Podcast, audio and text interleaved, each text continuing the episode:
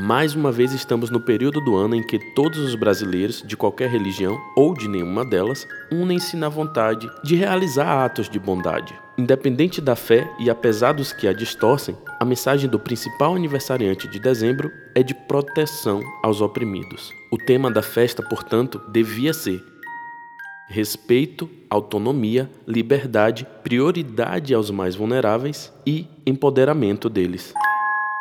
A gente está chamando a atenção de todos esses aspectos para evitar que um apelo tão forte quanto o sentimento que vem à tona em dezembro se resuma a simplesmente uma caridade casual. O principal aniversariante foi alguém que enfrentou os fariseus, foi acusado, preso, julgado, condenado à pena máxima injustamente, sem ter como recorrer a ninguém. Certamente foi chamado de bandido e marginal. Muitos dos que se consideram cidadãos de bem exigiram punição exemplar para ele.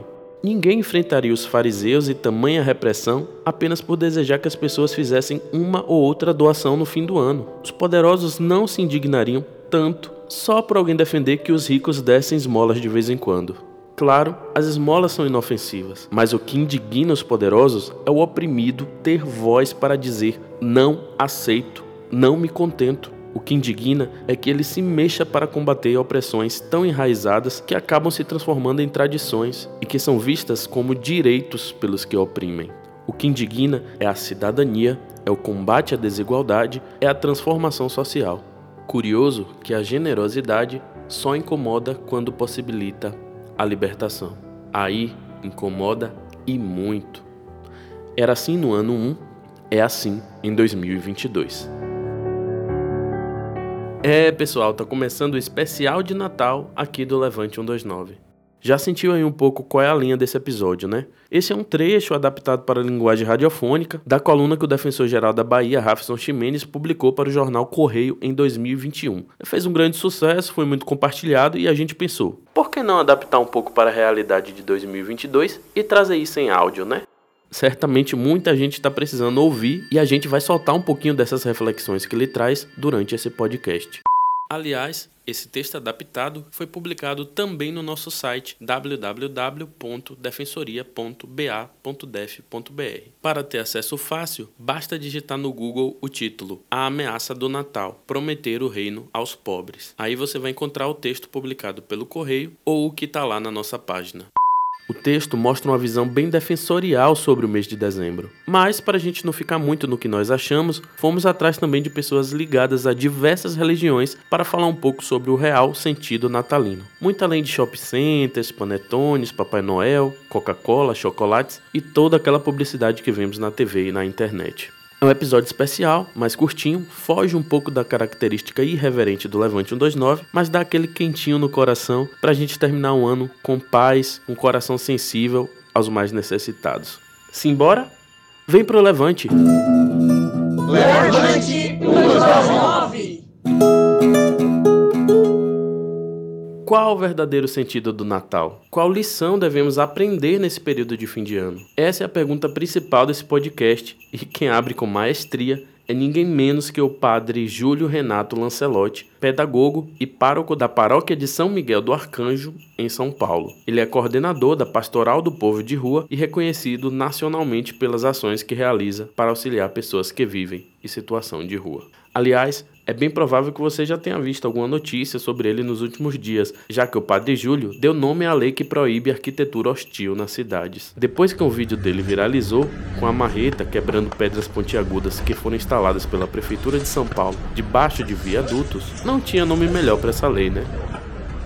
Padre Júlio é um dos grandes críticos dessa arquitetura que se utiliza de desníveis, lanças no chão, para impedir uma pessoa de se deitar ali, ou que cria formas de expulsar ou dificultar o livre trânsito de pessoas que estão em situação de rua. Em 16 de dezembro de 2022, o Congresso derrubou o veto que o presidente Bolsonaro fez a essa lei e ela deve ser promulgada em breve. A grande importância do sentido do Natal é ter Deus presente na história humana e caminhar conosco e estar junto de nós. É o Emanuel, como diz a Bíblia, o Deus conosco, que caminha nas nossas estradas, no nosso caminho, na nossa dor, na nossa alegria, com as nossas esperanças, nas nossas buscas, nos nossos acertos e às vezes na nossa busca incessante de encontrar um caminho. O Natal é estar enraizado em Jesus, é acolher, é abrir a porta para Ele, é encontrá-lo e responder aquilo que nós esperamos, já vivendo com fraternidade, com solidariedade, vivendo partilhando, vivendo a força do amor. Então, que cada um de nós, nesse Natal, renove o compromisso de viver a solidariedade e a fraternidade de viver a partilha e o amor. Que o Natal seja feliz, porque nós lutaremos para enfrentar tudo aquilo que desumaniza a vida. Padre Júlio nos honrou com a palavrinha aqui no Levante 129, afinal, a gente ganhou o Prêmio Inovar, né, que é a maior premiação do sistema de justiça do Brasil, justamente por causa da nossa atuação com catadores de recicláveis, que são um público em extrema vulnerabilidade e que em grande parte vive na rua. E o trabalho da defensoria tem muito em comum com o trabalho que faz o Padre Júlio. Inclusive, quem quiser conhecer um pouquinho mais desse trabalho, aqui no Levante 129 nós temos dois episódios. O de número 2, chamado Terra de Catadores, a batalha pela sobrevivência em meio ao lixo, e o de número 4, chamado Fogo, Sangue e Fome, histórias de pessoas em situação de rua na pandemia. Para quem ainda não ouviu, vale muito a pena o play. Sobre esse tal sentido do Natal, a gente conversou com o pastor Kleber Lucas Costa, ou simplesmente Kleber Lucas, um dos grandes nomes da música gospel no Brasil. Além de pastorar a igreja Sou Igreja Batista, ele é cantor e compositor, dono de grandes hits como as músicas Aos Pés da Cruz e Deus Cuida de Mim. Essa última ele regravou junto com Caetano Veloso, lançou no comecinho de dezembro e está estourada nas plataformas de áudio. O clipe já bateu mais de um milhão de visualizações e, claro, Kleber Lucas deu uma palhinha exclusiva aqui pro Levante 129. Fica aí que já já a gente ouve. O Natal, como eu vejo, precisa ser percebido como ele de fato é. O nascimento da esperança, o nascimento da alegria, o nascimento da justiça, o nascimento da memória de pessoas da periferia que veem a estrela brilhar sobre si. Então, não é apenas essa coisa mágica que temos das árvores de Natal, do Papai Noel, das luzes, dos shoppings, das músicas, da memória afetiva de tudo isso, que tem um lugar dentro de uma, de uma, de uma construção para todos, inclusive, né? essa, essa coisa mágica envolve-nos a todos. Mas o que de fato o Natal precisa se apresentar para todos nós é como o nascimento da esperança, esse nascimento de justiça, de mesa compartilhada. Pastor Kleber, qual lição devemos tirar do Natal? Será que ao olharmos mais para a população mais pobre, mais vulnerável, não nos aproximamos mais do verdadeiro sentido dele? Bom, a grande lição do Natal para mim é a seguinte: enquanto líderes poderosos, sejam eles líderes econômicos, líderes políticos, liderança religiosa, enquanto eles estão voltados para si mesmos, para os seus templos, para as suas ambições, para os seus projetos de poder e não, não olham para a periferia, enquanto eles estão focados em si mesmos, na periferia está nascendo uma revolução feita pelo amor, um nascimento de cultura, um nascimento de possibilidade, um nascimento de esperança. Quando nós olhamos para a população mais periférica, mais vulnerável, nós nos aproximamos muito mais do verdadeiro sentido do Natal, que é mesa partilhada, que é justiça para todos, que é um Deus que se identifica com o sofrimento humano, que é essa alegria estampada que às vezes não vai dar nos grandes menus das festas natalinas, das grandes elites. O Natal nos chama atenção para a simplicidade, um reino de simplicidade que chega para todos. Essa para mim é a grande lição do Natal.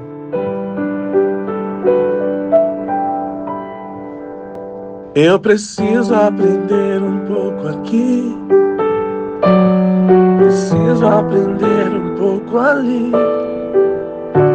Eu preciso aprender mais de Deus. Que Ele é que cuida de mim. Se uma porta se fecha aqui, outras portas se abrem ali. Eu preciso aprender mais de Deus. Ele é quem cuida de mim. Deus cuida de mim. Deus cuida de mim. Na sombra das suas asas, Deus cuida de mim. Eu amo a sua casa e não ando sozinho. Não estou sozinho, pois sei, Deus cuida de mim.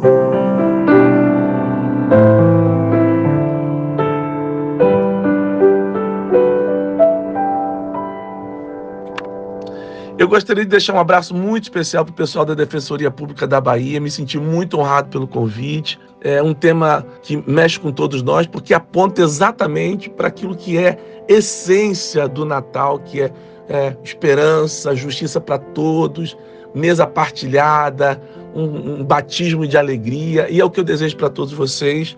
Podem contar comigo sempre que quiserem, sempre que precisarem. Que Deus continue cuidando de cada um de vocês. Muito obrigado. Sabe qual a verdadeira ameaça do Natal para os poderosos? O medo da promessa de que o reino será dos pobres. Quem ele pensa que é? Quem esse pobre pensa que é para ir na justiça exigir saúde, educação ou alimentos? Quem essa mulher pensa que é para não aceitar obedecer o marido? Quem esse negro pensa que é para querer estar nas universidades, ter sua religião e ter orgulho de sua cor? Quem esse homossexual pensa que é para querer amar e ter família? O amor ameaça.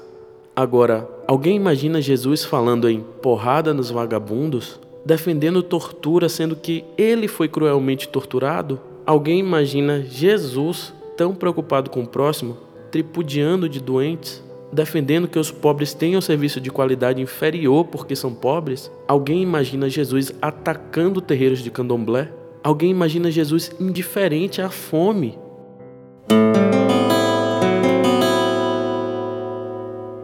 Embora o Natal seja uma festa tipicamente cristã, buscamos saber como esse período de dezembro é visto por pessoas que têm crenças baseadas em religiões de matriz africana. A Defensoria da Bahia tem um grupo de trabalho sobre intolerância religiosa, faz um trabalho intenso para combater o racismo religioso e não poderíamos deixar de ouvir algum representante dessas religiões, que são, de longe, as mais discriminadas no Brasil.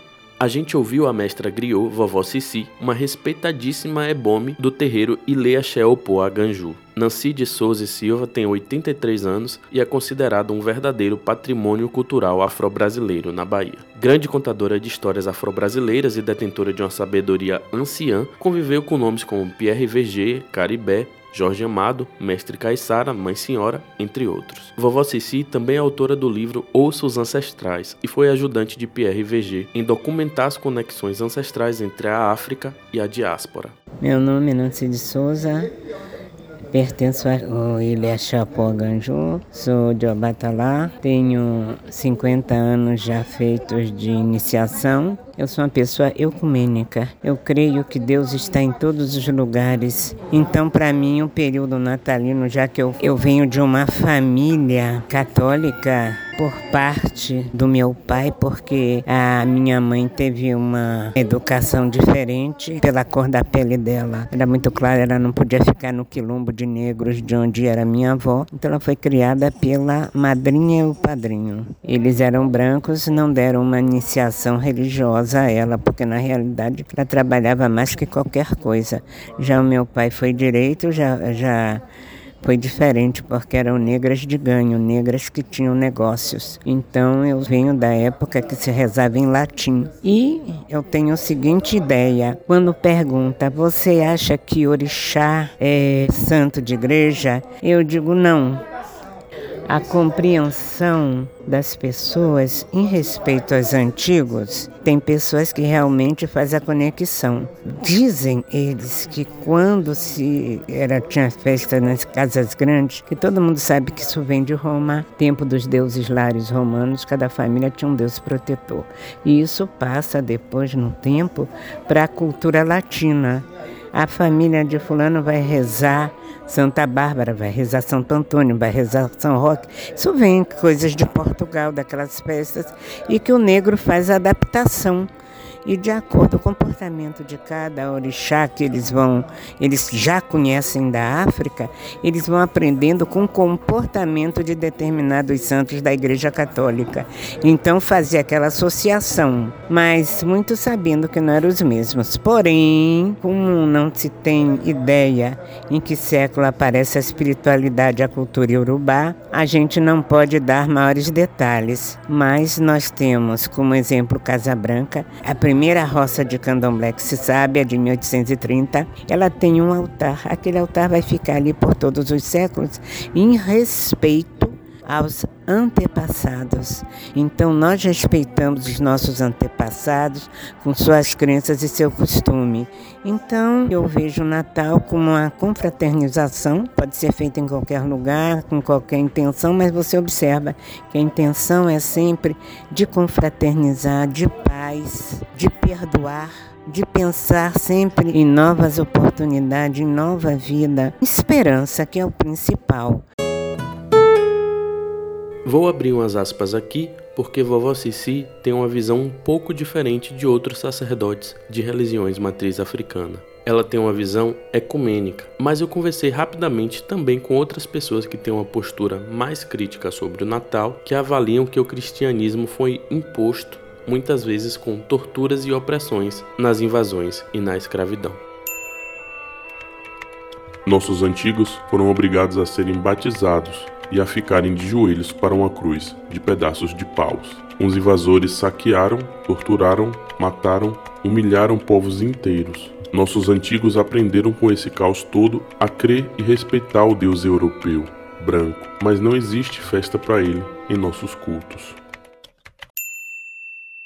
Dentro do candomblé tem o culto urubá, da qual pertence, tem o culto de Fon, Jeje, que vocês conhecem como Jeje. A festa no Jeje começa a 6 de janeiro. O Festival dos Boduns, que eu já fui no Benin, começa a 6 de janeiro. O Benin foi um país, foi dominado muitos séculos pelos franceses. Então, para que houvesse uma boa vontade, uma compreensão entre o governo francês e os reis do Dahomey, eles faziam a epifania. Eles dizem que 6 de janeiro é o dia em que os reis magos, acompanhando a estrela d'alva, como a gente conhece aqui, chega à manjedoura onde o menino Jesus nasceu.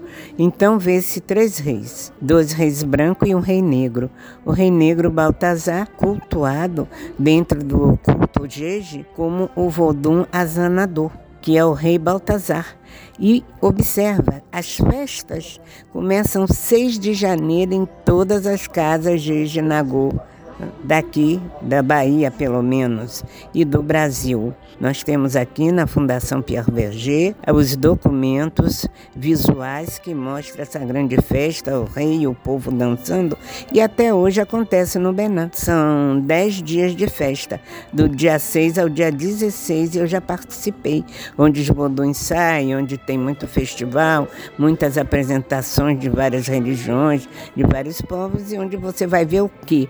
O mundo inteiro no Benin, junto do Monumento dos Não Retornados, fazendo uma festa em Dia de Reis. Agora, cada um, é claro, tem uma ideia na cabeça. Agora, eu aceito tudo. Deus, para mim, ele cria os orixás. Tudo é criação de Deus. A gente, em qualquer religião dos muitos países que eu conheço, por onde eu já passei, pode ter diferença, mas no final é tudo uma coisa só. Deus é o ser supremo, criador de todos os espíritos, de todos os orixás. Em cada cultura eu vejo Xangô, eu vejo Ogum, eu vou ver Logum Edé, eu vou ver Oxum, em culturas diferentes. No final são todos uma coisa só, criadas por Deus. Cada um escolheu um lugar no mundo para reinar. Então, para mim, o dia de Natal, o, dia que se cultua Menino Jesus, que dentro do culto de Orixá tem o nome de Babalojubé, um orixá família de Oxalá. Dentro do culto só de Obatalá são 152 orixás dessa família. Eles são albinos, eles são o início da vida, eles são os espíritos. Então, são vários e o menino Jesus é cultuado como Babalojubé. É isso. O respeito aos nossos antepassados, o respeito aos que vieram, aos que estão e aos que ainda vão vir à nossa frente, guardando nossas tradições, é claro, com outras formas de falar, outras formas de crer. Eu penso que o amor a Deus será para sempre infinito, não importa se seja Natal, se seja o Semana da Paixão de Cristo, enfim, o respeito a essas forças maravilhosas, para mim, estão em primeiro lugar. Não importa a sua raça, sua cor, sua crença, nada disso. O principal é a fé em Deus, aquele que fez o céu e a terra e todas as coisas. Perguntei à vovó Ceci o que ela achava sobre esse espírito de compartilhamento, esse desejo de ajudar pessoas no período natalino. E se essa bondade programada, quando vem apenas no fim do ano, não acaba sendo para algumas pessoas somente uma forma de se sentirem boas, de tirar um peso das costas por vivermos em uma sociedade tão desigual. Ifá diz, o orixá da adivinhação e Olodumare confirma o orixá do destino. Se você não dá, você não recebe. Só aquele que dá, recebe. Às vezes você não tem para dar o que a pessoa merece, mas dá aquilo que ela pode oferecer. Quando a pessoa pode dar, ela está tendo uma oportunidade, Deus dá uma oportunidade a ela. E digo também que se você tem e não dá, você será cobrado por isso tem um momento na vida da pessoa em que ela tem uma missão. E às vezes Deus dá muito a ela para ver o comportamento dela. E depois tem os ambiciosos. É tudo um balaio só, meu senhor. Não pense o senhor que eu que fui à África pensava uma coisa e foi como eu pensei, não. Eu pensei que um lugar de negros todos os negros seriam iguais. Eu vi que não. O que foi que se, se aprendeu? Que o homem, isso é bíblico, quer sempre dominar o outro homem, quer fazer as pessoas submissas umas às outras. E eu vi muito isso na África quando eu cheguei lá, os negros que mandam e os negros que são mandados. Eu fui exemplo, eu que estou aqui falando cheguei numa família, eu sou uma pessoa que tenho várias cirurgias, não posso comer todas as coisas, eu não me adaptei à comida do lugar. Então o dono da casa observou que eu não estava comendo. Ele achou que foi porque a empregada, o secretário, eu não sei quem era, acho que era escrava dele, não fez a comida adequada. Ele fez ela se ajoelhar e ele começou a falar francês e português comigo e falava na língua nativa dessa pessoa. Aí eu expliquei a ele no meu mal francês que eu era uma pessoa que não podia comer todo tipo de comida e tudo que eu havia comido lá foram as coisas que não me faziam mal. E ele pegou, não sei se ele falou exatamente isso para a moça, mas eu dei um abraço nela. Ela, olha, você acredita? Ela se ajoelhou e abaixou a cabeça. Ela não me encarou. Eu levantei ela, abracei ela e tudo que eu tinha eu deixei para ela. A minha mala veio vazia. Veja o senhor, em pleno século XX, a pessoa ser humilhada assim e não poder dizer nada. Por quê? Porque dentro daquela cultura de onde eu estava, quem mandava lá era o dono da casa mais bonita, dono do terreiro melhor, do lugar melhor de, de se morar e todas as pessoas ali são subalternas a ela. Eles plantam, eles têm indústria, ele faz isso, faz aquilo, aquelas pessoas são obrigadas a sair com aquilo na cabeça vendendo. Eu julgava que todo negro fosse igual, não tem nada disso. O ser humano sempre querendo um ser melhor do que o outro. E as pessoas são do tamanho da sua ambição. A gente tem que ajudar, tem que ajudar os menos favorecidos. Não é só nessa época. Você não se come só um dia. Me diz por que só no Natal é assim. Que bom se ele nunca tivesse mais fim. Que o Natal comece no seu coração. Que seja para todos sem ter distinção. Um gesto, um sorriso, um abraço, o que for o melhor presente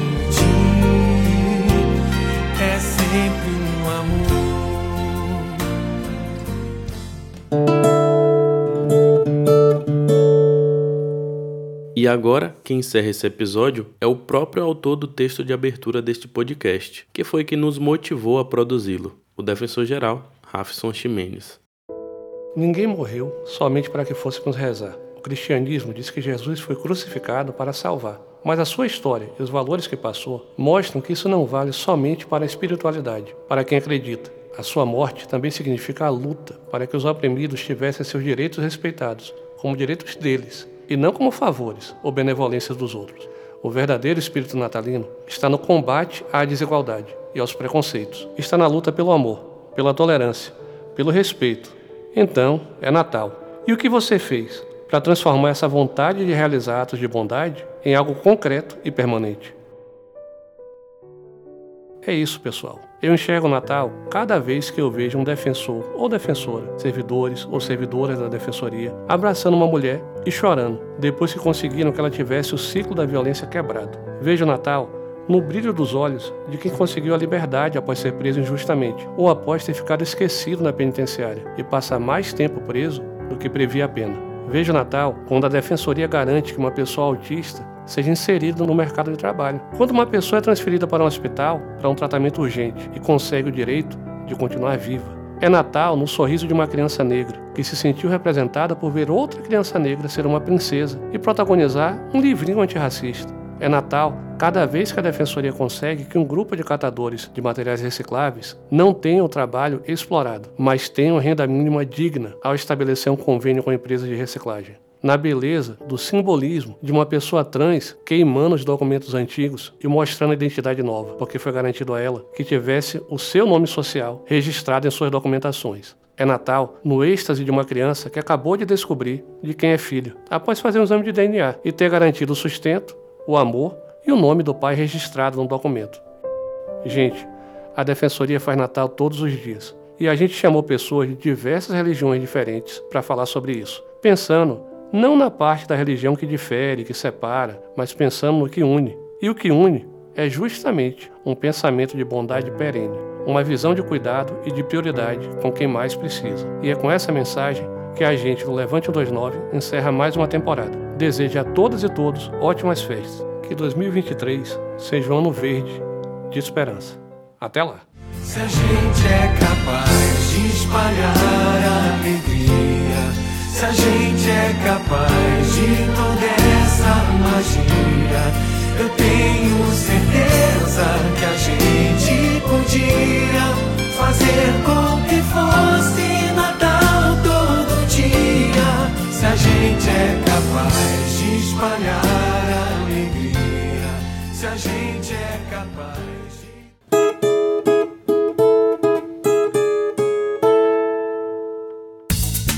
Você ouviu o especial de Natal do Levante 129, o podcast original da Defensoria Pública do Estado da Bahia, produzido por sua assessoria de comunicação. Coordenação: Alexandre Lírio. Produção: Alexandre Lírio e Lucas Fernandes. Apresentação: roteiro, reportagem, captação de som, revisão, edição e finalização: Lucas Fernandes. Texto em poesia: Rafson Ximenes. Nesse episódio foram citados os trechos das músicas Deus Cuida de Mim, de Kleber Lucas, Natal Todo Dia, do grupo Roupa Nova, do musical Sinfonia dos Orixás, de Almeida Prado, executado pela Orquestra Sinfônica de Campinas, e do instrumental Tote, de Marcia Cupelli. Usamos também trilha sonora original e trilha livre de direitos autorais dos sites Sound, da Free Sound Music e da freesound.org. Os entrevistados desse episódio do Levante 129 são o padre Júlio Lancelotti, o pastor e cantor Kleber Lucas e a mestra Griot, vovó Cici. Até o próximo. Vem pro Levante! Levante 129!